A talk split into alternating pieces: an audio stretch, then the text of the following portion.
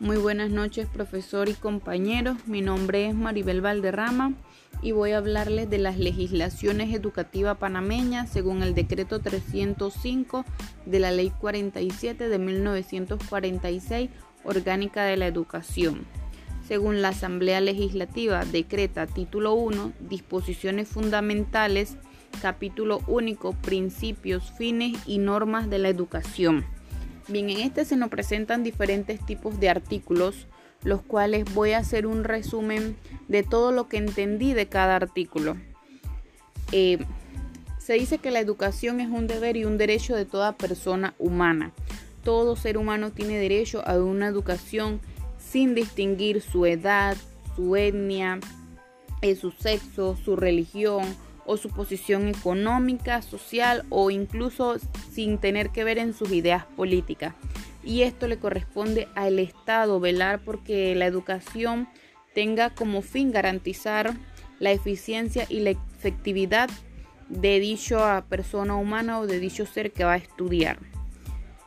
Eh, también nos dice que el ser humano es un sujeto y un objeto de educación o sea, este es alguien que vamos a moldear para que sea una mejor persona en el futuro, ya que este tiene factores biopsicosociales que son, queremos decir con eso, eh, biológicos, psicológicos y sociales de su formación y sus características para que éste tenga un contexto cultural. En el artículo 3 nos habla que la educación panameña se fundamenta en los principios universales, humanísticos, cívicos, éticos, morales, democráticos, científicos, tecnológicos, en la idiosincrasia de nuestras comunidades y en la cultura nacional. O sea, este artículo es como el fortalecimiento de la nacionalidad panameña. Todo lo que tenemos que basarnos, o sea, en todos estos segmentos ya mencionados para que todos seamos unas personas de bien y seamos mejores. También se dice que el sistema educativo está compuesto por dos subsistemas que son el regular y el no regular. El regular viene siendo, eh, vamos a decir, todos nosotros que pasamos por una etapa de kinder, pre-kinder, primero, segundo, tercer grado, cuarto grado, así, o sea, la primaria, la secundaria y el nivel universitario. Y cuando hablamos del no regular, es, vamos a decir, aquellas personas que se salen en tercer año o en sexto año o cuando ya terminan el sexto año no siguen, no siguen la universidad por XY motivo o a veces incluso es por la situación económica en la que se encuentra la familia o muchas personas que viven lejos en los campos, por decirlo así, y no tienen la facilidad que otras personas que viven en un lugar más céntrico para poder recibir una educación como tal y a veces llegan hasta tercer año y no continúan. Ya cuando estos pasan un tiempo de su, o sea, se les pasa el periodo de educación y vuelven o quieren retomar lo que es el estudio, a veces por no tener la edad deseada o la edad que corresponde al estudio como tal, se meten en lo que es una nocturna. A eso es lo que le llamamos las no regulares. Se dice que la educación debe ser permanente y esta debe promover cambios para que el individuo sea portador de los valores culturales, cívicos y morales y que éste pueda eh, perfeccionar su, preparación para futuro. O sea, cada día se aprende, cada día se aprende algo nuevo, cada día hay que ser mejor persona. Es una obligación del Estado, sí, y se promueve la participación de las personas para que los medios de comunicación social para que sean mejor en el desarrollo de la sociedad. En este artículo se basaba más bien era de lo tecnológico, que hoy día es algo que ha avanzado mucho. Hoy día la tecnología ha avanzado tanto que últimamente todo es virtual. De hecho, gracias a muchas tecnologías nos podemos comunicar hoy día y esto va a mantenernos informados en los nuevos aportes del pensamiento humano. Para esto se utilizaban eh, los siguientes medios que voy a mencionar para mejorar el nivel de enseñanza, aprendizaje y que la información llegue a todos, a todas partes del país se utilizaban lo que son los centros de información y documentación, otros ya conocidos como lo son las bibliotecas y museos, también más comunes ahorita en lo que son las clases virtuales, son los programas de radio y televisión, los cines, los teatros y también publicaciones que se hagan. El Ministerio de Educación dice que debe realizar estudios pertinentes para que en las diferentes regiones escolares del país permitan desarrollar programas de educación que, que permanentemente sean con objetivos específicos. De este se encarga el órgano ejecutivo, que es el que regula los programas educativos en los diferentes medios de comunicación. Otro punto, otro artículo nos hablaba de que la educación es oficial o particular.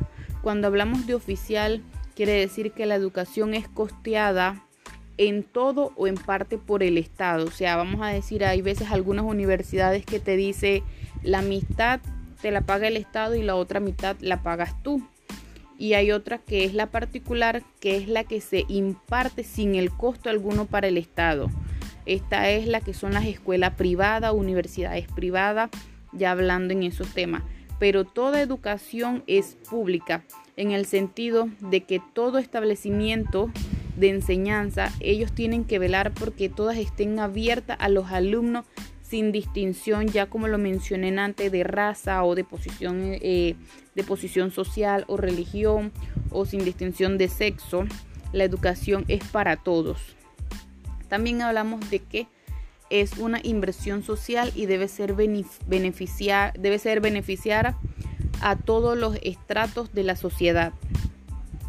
Se debe buscar oportunidades eh, que conduzcan al educando a un logro máximo de su desarrollo espiritual y social, también profesional, a fin de que logre su desarrollo máximo, fortaleciendo nuestra cultura, Em, habla de garantizar el respeto de los derechos humanos, forjando su carácter en la capacidad de diseñar la versión de su propio futuro, o sea, cómo se ve en el futuro, las cosas que quiere mejorar, a dónde quiere ir y a dónde quiere llegar, al desarrollo personal de cada individuo, cómo me veo en el futuro, o sea, tener como una misión y una visión de dónde quiero ir. Con esto también podemos decir que hay unos fines de la educación panameña, que son contribuir al desarrollo integral, la capacidad reflectiva y creadora, que ahorita la imaginación es algo que vuela tanto y tener una manera de crear es algo que nos lleva a ganar muchas cosas. También saber cómo tomar decisiones y en qué momentos tomarlas. Fortalecimiento de la sociedad nacional, eh, la valoración a nuestra patria, fortalecimiento de la nacionalidad panameña, o sea, ya sea de la persona de, de donde se encuentra, el fortalecimiento de su propia nación, el conocimiento, eh, conocimiento y respeto de los derechos humanos, eh, las habilidades, impulsar el folclore y las expresiones artísticas, fortalecer y desarrollar la salud física y mental, ya sea por ejercicios y demás, incentivar la conciencia, fomentar el ámbito del ahorro, que esto es muy bueno, ya sea desde niños para enseñarles a lo que es el ahorro desde pequeños, fortalecer los valores de la familia, garantizar la formación del ser humano, cultivar sentimientos de la cultura, o sea, cultivar sentimientos hacia la cultura, hacia mi cultura, contribuir a la formación, capacitación y perfeccionamiento de las personas, garantizar el desarrollo de una conciencia social a favor de la paz. Esto es un punto muy importante porque hoy día también hay algo que es tantas violencias, tantas pandillas y enseñar a un niño desde pequeño a lo que son los valores de la paz es muy bonito y es muy importante. Eso habla mucho de los valores éticos y morales de las religiones también. Hay un artículo muy importante que era el artículo número 11, que este se basaba en la educación para las comunidades indígenas que se fundamenta en el derecho de estas de preservar y desarrollar y respetar su identidad patrimonial como cultural, su patrimonio cultural, que no es más que ellos no se le quite su lengua, ellos hablen su propio, su propio idioma y asimismo se le da lo que es su educación. La educación de las comunidades indígenas se enmarca dentro de los principios y objetivos generales de la educación nacional y se desarrolla conforme a las características, objetivos y metodologías de la educación bilingüe intercultural. Eh, la educación panameña se caracteriza por su condición democrática progresiva. Esta es libre y justa.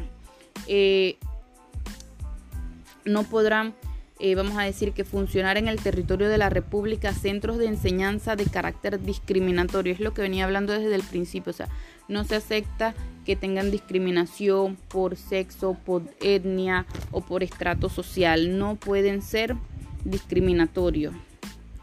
En el artículo número 15 se decía que en el nivel superior de la educación universitaria se regirá por leyes especiales y como parte del sistema educativo coordinará estrechamente con el Ministerio de Educación considerando los principios y fines del sistema educativo.